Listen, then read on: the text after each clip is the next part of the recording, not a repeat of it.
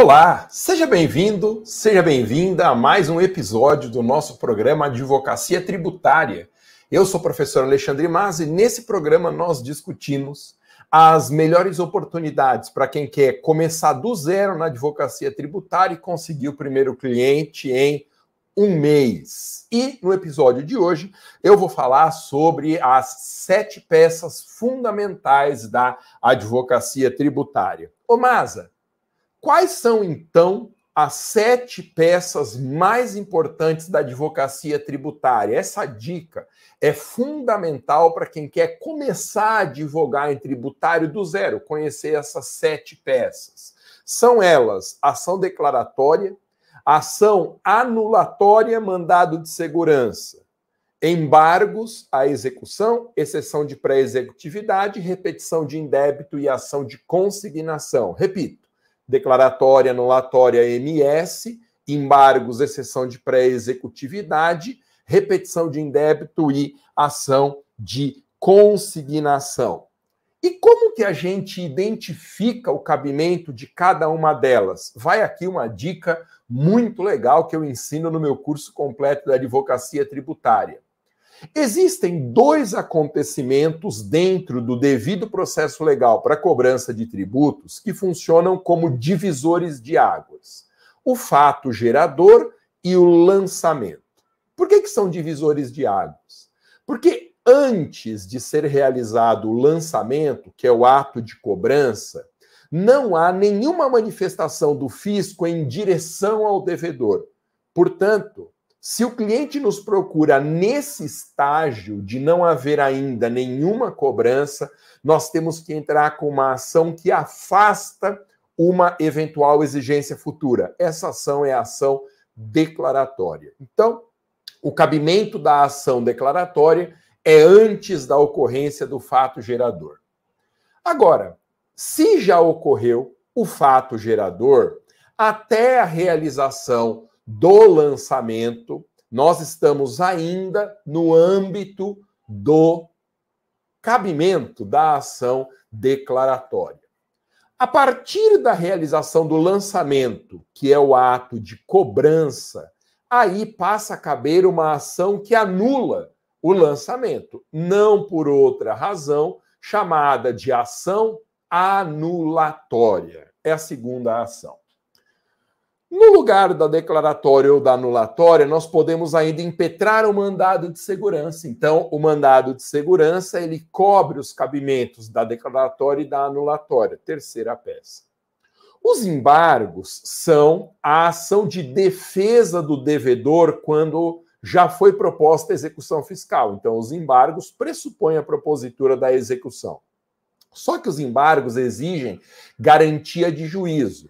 Se o contribuinte não tiver patrimônio para garantir o juízo, a gente entra com exceção de pré-executividade, que é uma forma alternativa de defesa do cliente lá no âmbito da execução fiscal, a 5. Depois tem a ação de repetição de indébito, que a gente propõe quando o cliente já efetuou o pagamento, só que ele pagou a mais ou pagou indevidamente. E a ação de consignação é diferente de todas as outras, porque na consignação o cliente quer pagar, mas o fisco não deixa, porque ele cria algum entrave impedindo que o devedor ele extinga o crédito tributário. Então, esses são os cabimentos das sete peças fundamentais da advocacia tributária. Então, guarde os eventos divisores de águas são, dentro do devido processo legal, o lançamento, porque antes dele cabe declaratória, após dele, após ele anulatória. A execução fiscal, porque antes cabe anulatória, depois embargos ou exceção de pré-executividade. Já houve pagamento, repetição. Cliente quer pagar, mas não consegue, ação de consignação.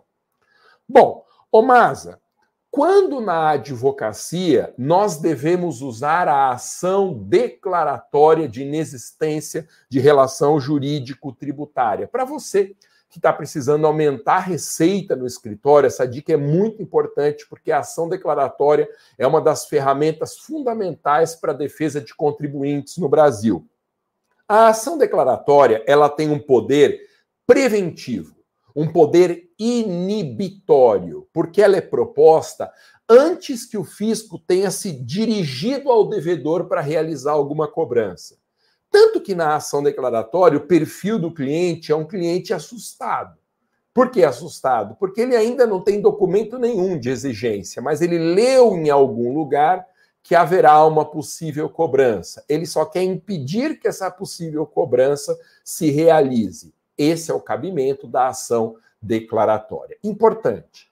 Para que a gente não tenha que aguardar a sentença, é importante na ação declaratória pedir uma tutela antecipada. A tutela antecipada é uma das causas de suspensão da exigibilidade do crédito, e quando o juiz defere essa tutela antecipada, a gente fica impedido de ser cobrado pelo fisco. Então essa declaratória, ela é sempre com pedido de tutela antecipada. Interessante. Não tem prazo para a propositura da ação declaratória, porque como não aconteceu nada ainda, não há nenhuma cobrança, não existe nenhuma forma de contar o prazo. Então a ação declaratória não tem prazo para ser proposta.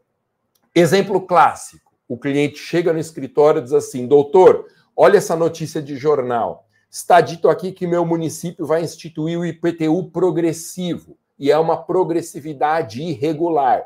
Eu quero impedir que eu seja exigido desse imposto irregular. Aí nós entramos com ação declaratória. Tem lançamento? Ato de cobrança? Não. Tem auto de infração? Que também é um ato de cobrança? Não. Se está antes de qualquer cobrança, nós entramos com ação declaratória. Ô Masa, e quando na advocacia tributária nós devemos usar a ação anulatória? Para você que está precisando dar uma sacudida na advocacia, essa dica é muito importante. A ação anulatória não por acaso tem esse nome, porque ela tem o objetivo de anular um ato de cobrança. No direito administrativo, nós anulamos um ato que tem um defeito, uma ilegalidade. Então, a ação anulatória ela se volta contra o lançamento ou o auto de infração. Por isso que ela chama anulatória. Ela tem o objetivo de desfazer, de anular um ato ilegal de cobrança. Que ato é esse? Ou lançamento ou auto de infração. Portanto, a ação anulatória, ao contrário da declaratória, ela não é uma ação preventiva. Ela é uma ação que é repressiva, ela pressupõe a ocorrência do lançamento. Então, quando você tiver no escritório e aparecer um cliente que vem com uma cópia de auto de infração, dizendo assim, doutor, olha o que aconteceu comigo, e tem lá lavrado um auto de infração em posição de multa, você já sabe, cabimento da ação anulatória. A ação anulatória tem prazo, o prazo é de cinco anos a contar da cobrança, né, do lançamento da lavratura do auto de infração, e sempre anulatória tem que ter pedido de tutela também. Por quê? Porque a tutela antecipada é uma das formas de suspensão da exigibilidade do crédito.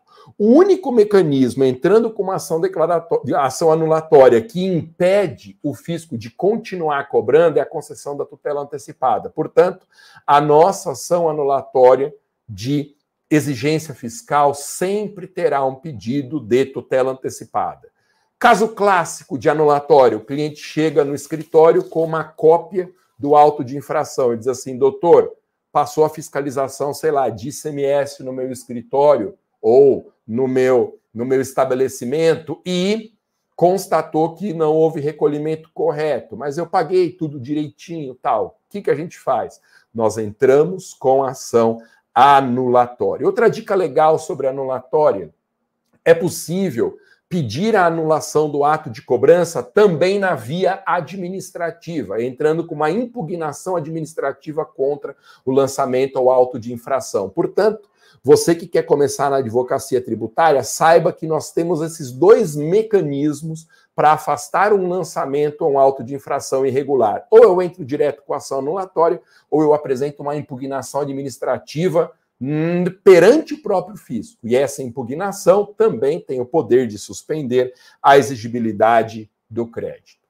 Ô Masa, e o mandado de segurança? Quando que nós utilizamos um MS na advocacia tributária. Você que está precisando melhorar a sua carteira de clientes, tendo clientes melhores do que os atuais, essa dica é muito importante para você.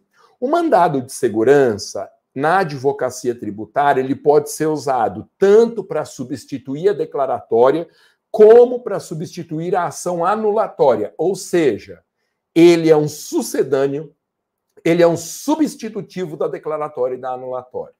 Portanto, é possível impetrar o um mandado de segurança preventivo, justamente para inibir o lançamento ou auto de infração, assim como a declaratória faz, mas também é possível entrar com mandado de segurança repressivo, que vai, como a ação anulatória, atacar o lançamento ou o auto de infração.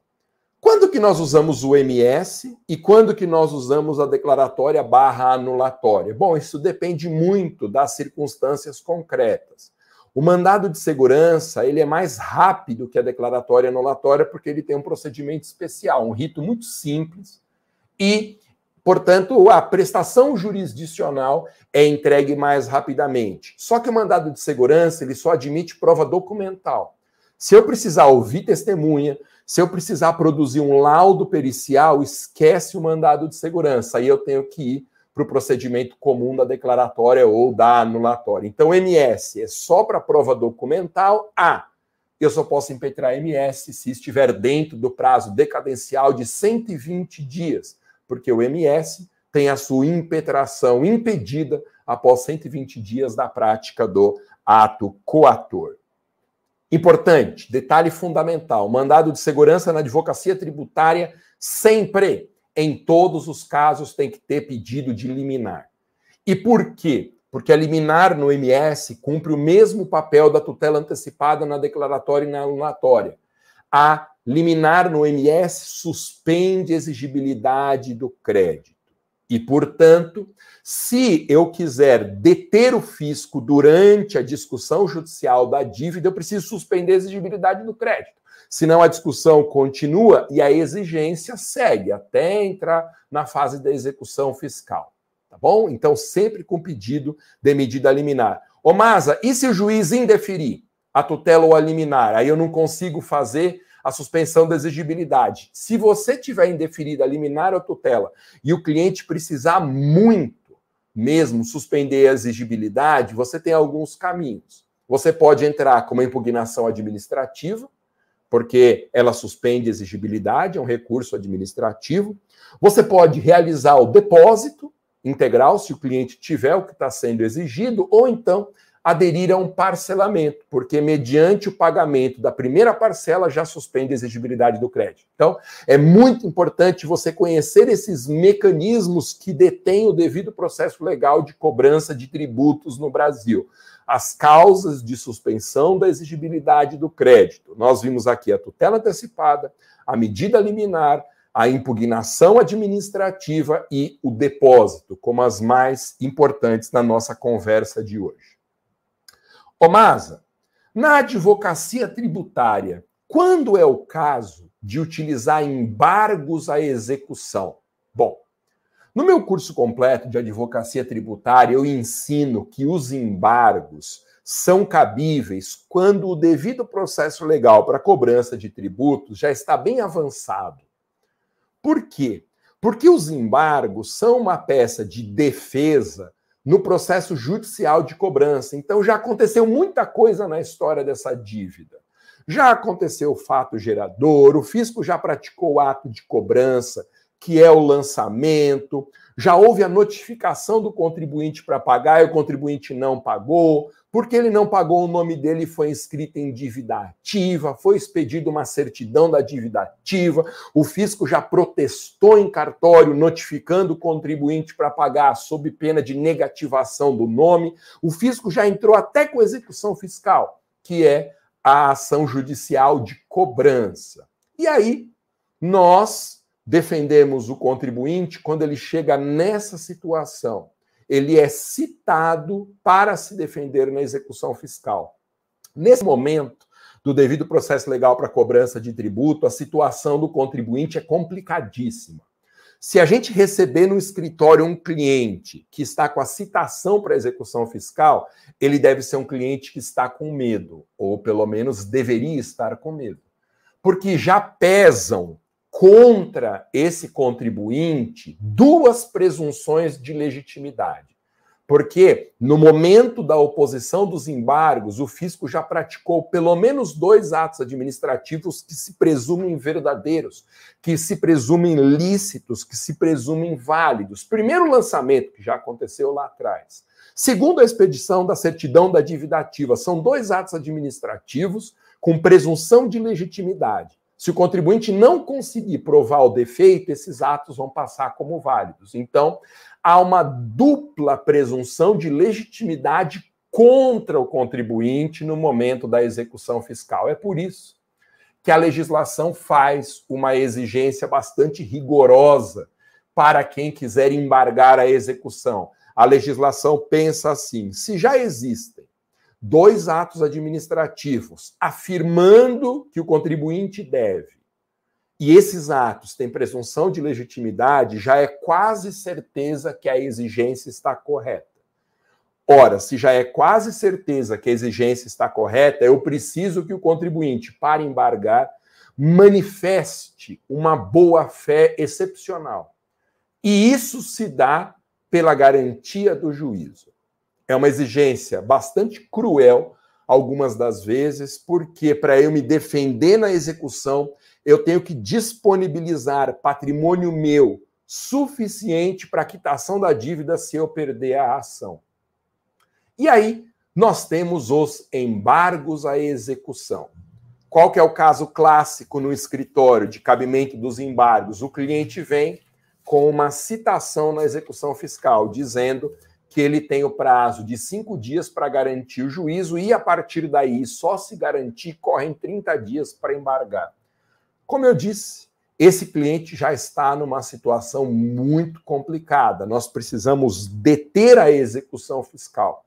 E para que isso aconteça, nós vamos entrar com embargos à execução, garantindo o juízo e pedindo o efeito suspensivo, porque se a gente não pedir, o juiz não concede. Os embargos à execução não têm mais o poder automático de suspender a execução fiscal. Nós temos que pedir para o juiz que no recebimento dos embargos seja suspensa a execução fiscal, porque senão não adianta nada. O cliente garante o juízo, normalmente oferecendo bens à penhora, apresenta a defesa dele, mas a execução continua correndo. Então, sempre os embargos têm que ter esse pedido de efeito suspensivo.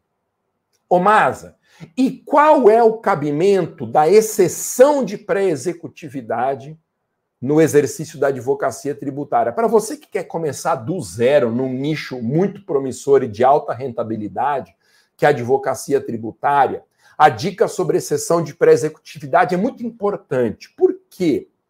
Porque às vezes a execução fiscal é proposta, o contribuinte é citado para garantir o juízo e opor embargos à execução, mas ele não tem patrimônio para garantir o juízo. Pode acontecer. Ele não tem a dívida de 2 milhões de reais e ele não tem 2 milhões de reais nem em dinheiro nem em bens para oferecer a penhora. E aí como que ele faz? A execução vai correr à revelia? Não. Há um mecanismo processual substitutivo dos embargos para a hipótese de não haver bens para garantia do juízo, que é justamente a exceção de pré-executividade. A exceção ela só pode ser usada em casos muito pontuais. A jurisprudência do STJ exige que, para a utilização da exceção de pré-executividade, a prova seja exclusivamente documental, ou seja, a prova tem que estar pré-constituída, e, além disso, tem que ser um tema que o juiz pode acolher de ofício. Então, são exigências bastante rigorosas, essas feitas pelo STJ sobre o cabimento da exceção de pré-executividade. Omasa, quando que nós utilizamos na advocacia tributária a ação de repetição de indébito? Essa é uma dica legal para você que quer adquirir reconhecimento no mercado, dar uma chacoalhada na advocacia e iniciar num ramo muito promissor que é a advocacia tributária. Nós utilizamos a ação de repetição de indébito numa situação muito específica, que é o caso do contribuinte que já pagou. Então, um contribuinte de ação de repetição de indébito, ele chega na reunião com o comprovante de pagamento. Ele diz assim, doutor, eu já paguei esse tributo. Só que eu descobri que eu paguei mais do que era devido, tá?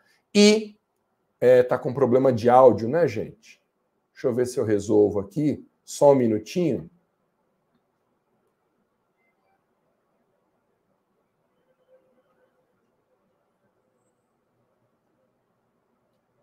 Pessoal do Instagram, vejam se melhorou agora, se voltou o áudio.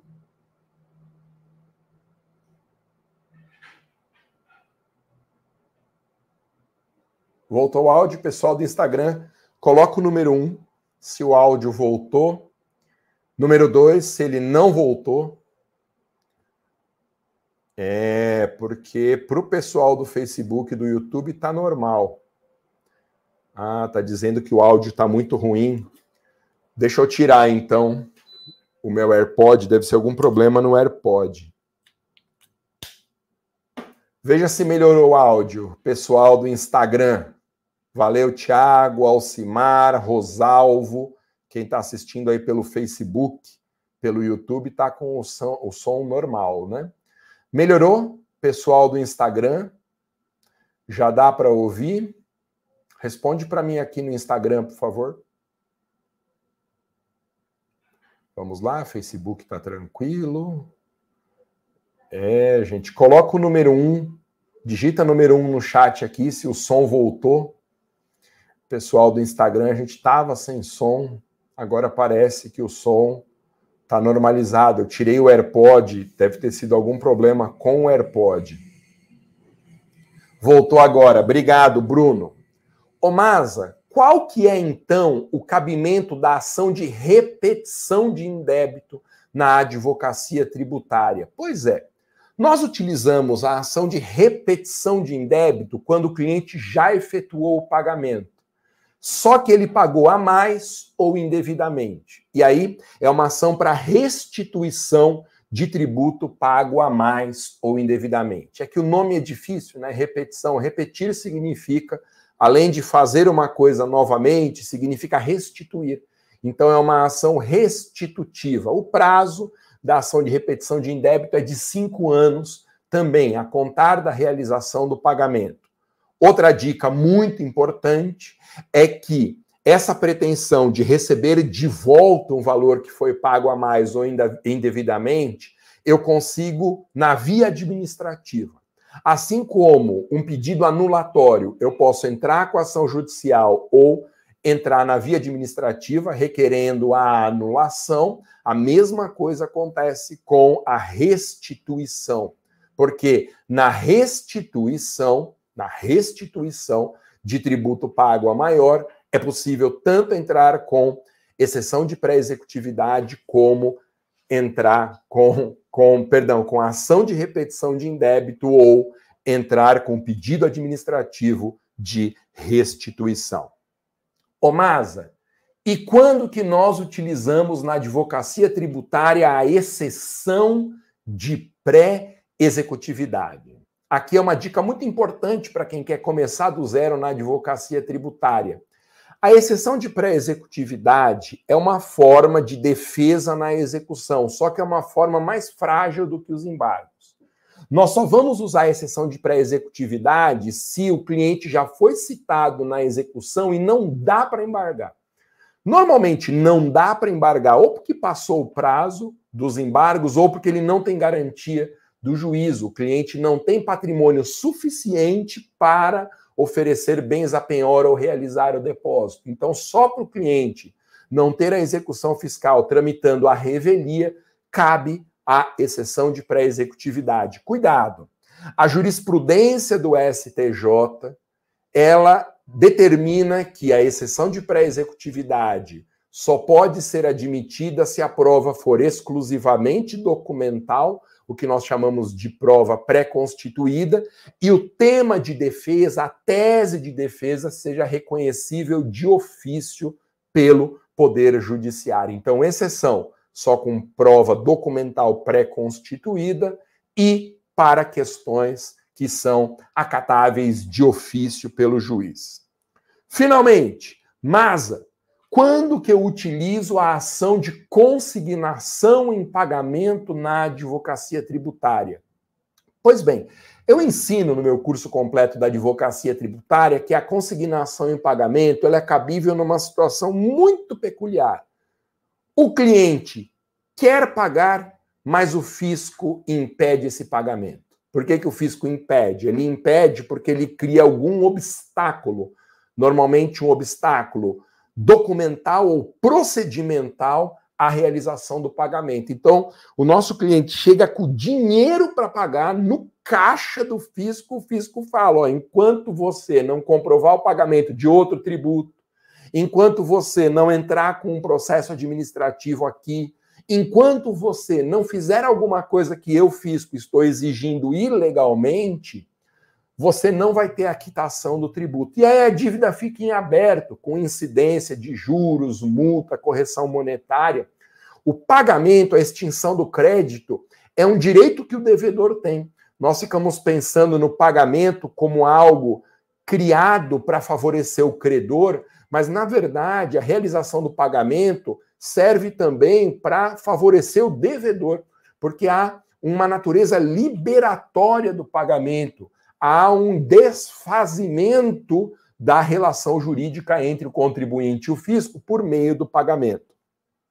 Ô Masa, qual que é o caso clássico que chega no escritório de ação de consignação em pagamento? O caso clássico da ação de consignação em pagamento que chega no escritório é quando existem dois fiscos cobrando tributos sobre o mesmo fato gerador ou a mesma base de cálculo.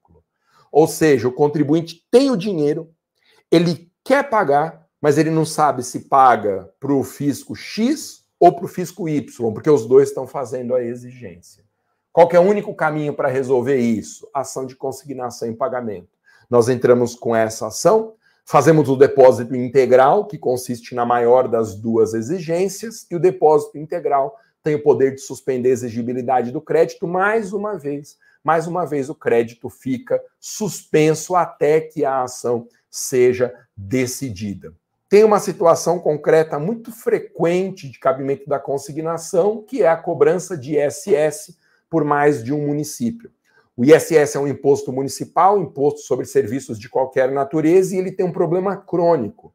Porque, como ele incide sobre a prestação de serviço, só não vai ter briga pelo ISS quando a empresa prestadora tiver sede no mesmo município do consumidor do serviço, porque aí a cobrança é feita por esse município. Agora, basta a empresa prestadora ter sede em um município e fazer a prestação em outro para os dois quererem ISS. Isso é um problema sem fim. E qual que é a forma da gente afastar as duas exigências simultaneamente? É fazer o pagamento para os dois fiscos? Não arriscar pagar para um e não pagar para o outro? Não, porque não vai deter o processo de cobrança. A única solução que de fato resolve o problema do cliente é entrar com uma consignação em pagamento e empurrar o abacaxi para o juiz. Diz assim: juiz, eu tenho duas exigências aqui, só que só houve um fato gerador ou uma base de cálculo. A prestação do serviço aconteceu uma vez só. E tem dois municípios cobrando. Eu estou depositando então aqui, juiz, a maior das duas exigências e você aí decida quem dos dois fiscos tem direito de levantar esse montante que foi depositado. Bom, essas, portanto, são as sete peças fundamentais da advocacia tributária. E esse foi mais um episódio do programa Advocacia Tributária, transmitido todas as terças-feiras às 19 horas e 7 minutos, 707, transmitido ao vivo e com as reprises disponibilizadas nos meus perfis de rede social. É isso, nos vemos no próximo episódio. Até mais, valeu!